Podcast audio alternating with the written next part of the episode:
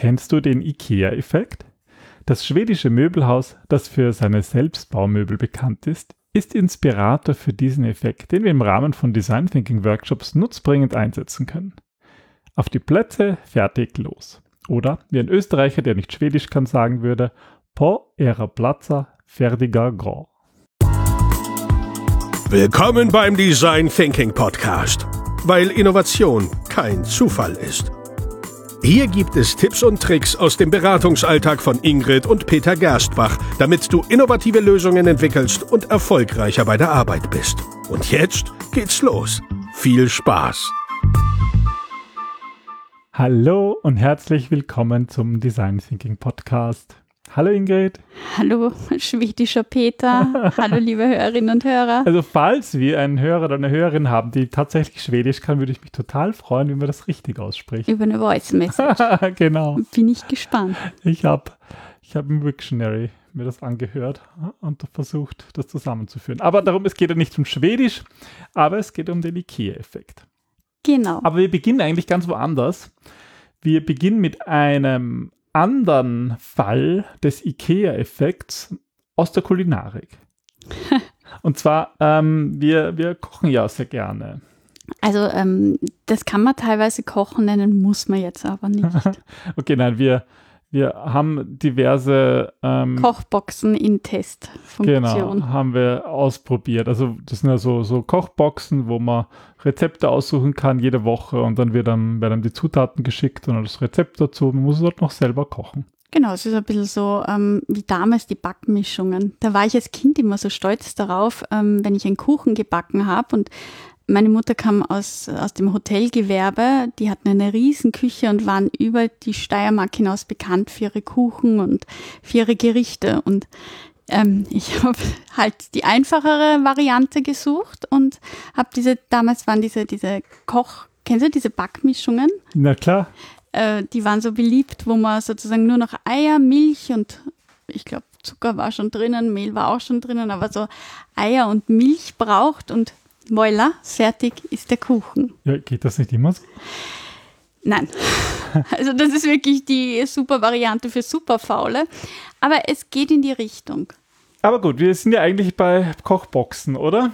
Und ich habe festgestellt, das finde ich ganz spannend. Also ähm, nachdem ich eine Auseinandersetzung hatte mit dem Kundenservice von HelloFresh habe ich dann ähm, die Koch, den Kochbox-Anbieter gewechselt.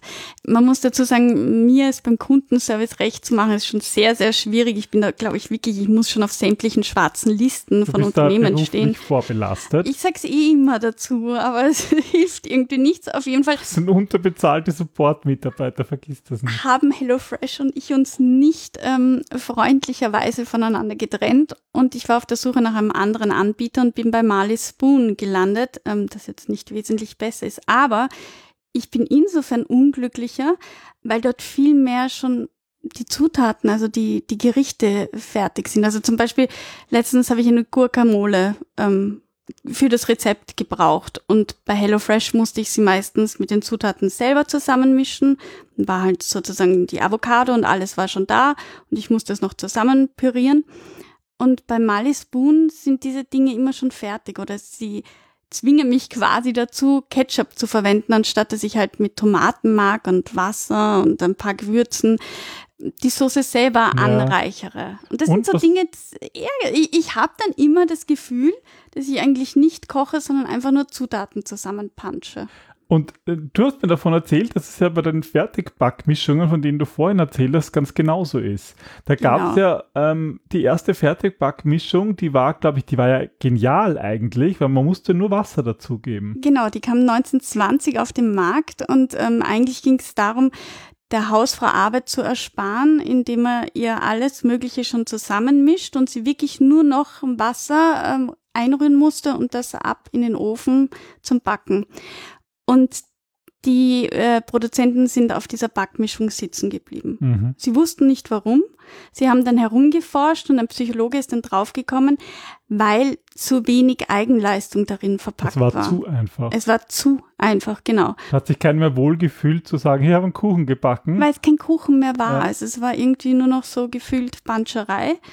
Und sie haben dann ähm, die Eier wieder rausgenommen, also diese Trockeneimasse. ja. Und du musstest dann, ähm, ich glaube?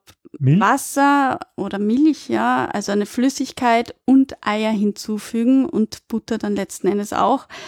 Und plötzlich wurde diese Backmischung wieder gekauft, weil es sozusagen gereicht hat, ein paar Zutaten rauszunehmen, die man dann selber durch Eigenleistung wieder einbringen Das war muss. immer noch simpel. Wasser und Eier ist eigentlich auch noch simpel, aber nicht so simpel, dass man überhaupt kein Erfolgs. Äh, Erlebnis hat, Erlebnis genau. Und wir haben ja im Zuge der Recherche für diesen Podcast, waren wir im Supermarkt und haben uns Backmischungen angeschaut und überall sind es mindestens zwei Zutaten. Das also wir haben stimmt, keine ja. einzige Backmischung gefunden, wo man wirklich nur Wasser macht, was natürlich technisch, verfahrenstechnisch möglich wäre. Aber weißt du, was wir nicht gemacht haben? Wir Hm. haben nicht den Test gemacht. Ob's was ich jetzt nicht mache, weil ich wirklich überhaupt keine Lust oder.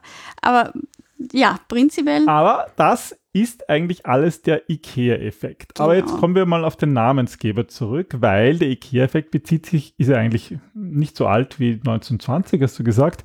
Also könnte man auch den Fertigbackmischungseffekt nennen, aber wir nennen ihn heute IKEA-Effekt. Und er bezieht sich eben analog auf das Phänomen, dass Menschen eine tiefere emotionale Bindung zu einem Produkt entwickeln, wenn sie es selbst zusammengebaut haben. Wie du gesagt hast, stammt der Name des Effekts von dem bekannten schwedischen Möbelhersteller, der für seine Do-it-yourself-Möbelbausätze bekannt ist und wurde in einer Studie im Jahr 2012 untersucht. Dieser IKEA-Effekt beruht auf der Idee, dass Menschen dazu neigen, äh, mehr Wert auf Dinge zu legen, deren Entstehung sie selbst beteiligt waren. Aber ich meine, das, das kennen wir ja. Also in Wahrheit, wenn du zu Ikea gehst, die Möbel sind ja nicht billiger. Ich meine, ich war jetzt Naja, sie sind lang ja- nicht mehr. Naja, sie sind billiger, als wenn du zum, zum Tischler gehen lässt, der dies herstellt. Ja, oder oder wenn du okay. vielleicht auch in ein Möbelhaus gehst, die dir alles fix fertig nach Hause tragen und aufbauen. Wobei, das kannst du ja bei Ikea jetzt auch schon. Ja, also du stimmt, könntest ja. das ja ähm, irgendwie arrangieren. Ähm, da gibt es jetzt extra Service, dass die gut, Handwerker sie waren kommen halt, und sie waren halt die Ersten, die das eigentlich so gemacht haben, dass du reingehen musst, dass du das auswählen musst, dass du im Lager das selber runter findest, Weil ja. zum Beispiel das mit dem Lager macht das sonst immer noch kaum jemand, dass du das selber so aus dem Regal stimmt, ja. raushebst, die Einzelteile, die einzelnen Schrauben dann noch extra kaufen immer musst. was vergisst, dich Man immer ärgerst, wieder hinfahren musst. Und wieder Teelichter kaufst. Genau. Na, auf jeden Fall, aber es ist skurril, aber das führt trotzdem dazu, dass, dass man dann als, als Möbelbauer eine stärkere Bindung zum Endprodukt entwickelt hat. Natürlich, weil du hast Zeit, Mühe und Energie darin investiert und das ist für dich ja sozusagen ein wichtiger Beitrag. Dadurch wertest du das gesamte Produkt höher. Ja, und man hat es dann zu Hause stehen und, und erinnert sich oder ärgert sich vielleicht noch über die Zeit, die man da gebraucht hat, das aufzubauen, aber irgendwie ist es, macht sie auch glücklich. Also, Ich kann mich erinnern, bei unserer ersten Wohnung ähm, hatten wir Ikea-Möbel und beim Aufbau hast du es wirklich geschafft, sämtliche Helfer mit einem ich Perfektionismus zu glaube sogar, vertrauen. dass du das schon mal irgendwo in einem Podcast Das kann erzählt sein. Das ist eine meiner Das- Lieblingsgeschichten. ja, mein nein. Bruder hält es mir jetzt noch vor. Ich habe da den Leuten immer erzählt, wie sie, wie sie das reinschrauben sollen und bis sie alle gegangen sind. Und das sollte man nicht machen, weil dann geht die Wirkung und vor allem die Helfer Dann verloren. gibt es den, den Anti-IKEA-Effekt. Ja. Stimmt. Dann hast du plötzlich keine Freunde mehr. Das kann man auch machen. Aber das hat uns dazu inspiriert, äh, diesen Effekt, weil das eigentlich auch eine Relevanz im Bereich des Prototyping hat, wenn wir neue Produkte entwickeln im Rahmen von einem Design Thinking Workshop. Genau, weil ähm, viele unserer Kunden haben Angst vor dem Prototyping oder lassen eigentlich das Prototyping gleich ganz weg Ja. und gehen in, in die Perfektion über, weil sie den Prototypen nicht herzeigen wollen.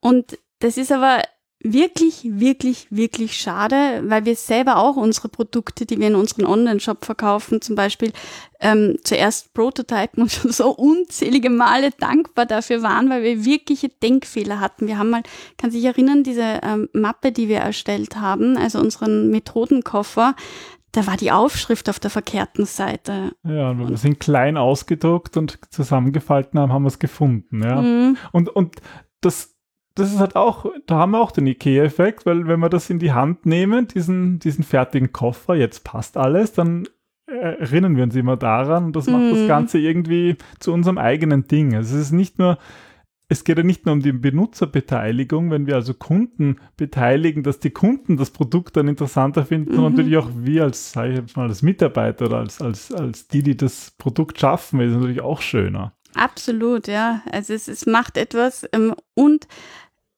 du bekommst halt gutes Feedback. Ja. Also das ist so, so, ähm, ich finde, das ist eigentlich sogar der wichtigste Punkt beim Prototyping, dass man sehr, sehr schnell ähm, mögliche Probleme erkennen kann. Oder was wir auch fast jedes Mal haben beim Unternehmen, wenn es mit dem Prototypen runtergeht zum Kunden, ich sage immer runter, weil ich immer vom Space runtergehe, ähm, wenn sie auf die Straße gehen, Kunden zu befragen, ganz oft, dass die Lösung, in die sie sich am meisten verliebt haben, durchfällt bei den Kunden. Ja, ja.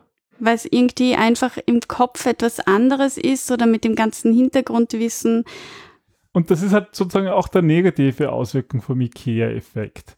Ähm, dass wir sozusagen, ja, uns dann einfach auch gerne in unser, in unser Ergebnis verlieben und das halt, ähm, ja, irgendwelche Eigenschaften überbewerten, die halt dann vielleicht doch nicht so gut ankommen. Also da muss man sozusagen auf beiden Seiten aufpassen. Hm.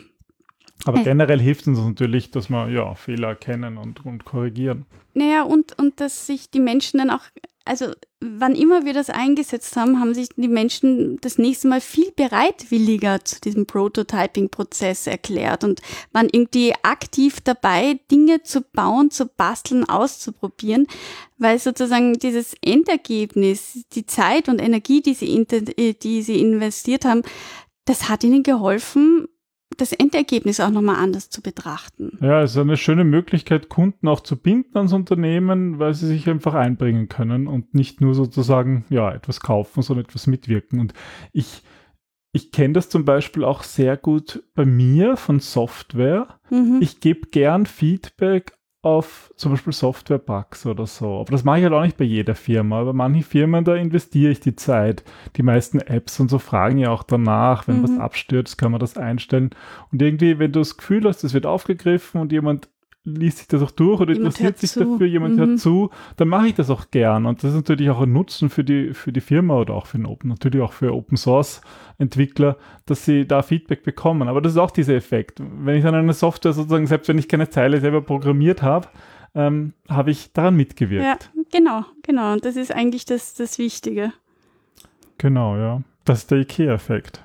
Also eigentlich ganz simpel. Ähm, ich weiß nicht, jeder hat, glaube ich, ähm, mit IKEA so andere Connections. Deswegen ist die Frage, ist es jetzt eine positive Besetzung in deinem Wortschatz oder nicht? Aber auf jeden Fall würden wir dir raten, den IKEA-Effekt einmal ganz bewusst zu beobachten, auszuprobieren und ähm, zu schauen, was das mit dir und deinen, deinen Design Thinking Nutzern quasi macht. Ja, und wenn ihr ähm, kein Fan von, von schwedischen Möbeln seid, dann ähm, müsst ihr ihnen einfach die Fertigbackmischungs Genau, so ist es. und macht einen guten Kuchen. Dann wünsche ich mir guten Appetit oder gutes, gutes Basteln. Gutes Gelingen in jedem Fall. Super. Bis zum nächsten Mal. Bis bald. Tschüss. Ciao.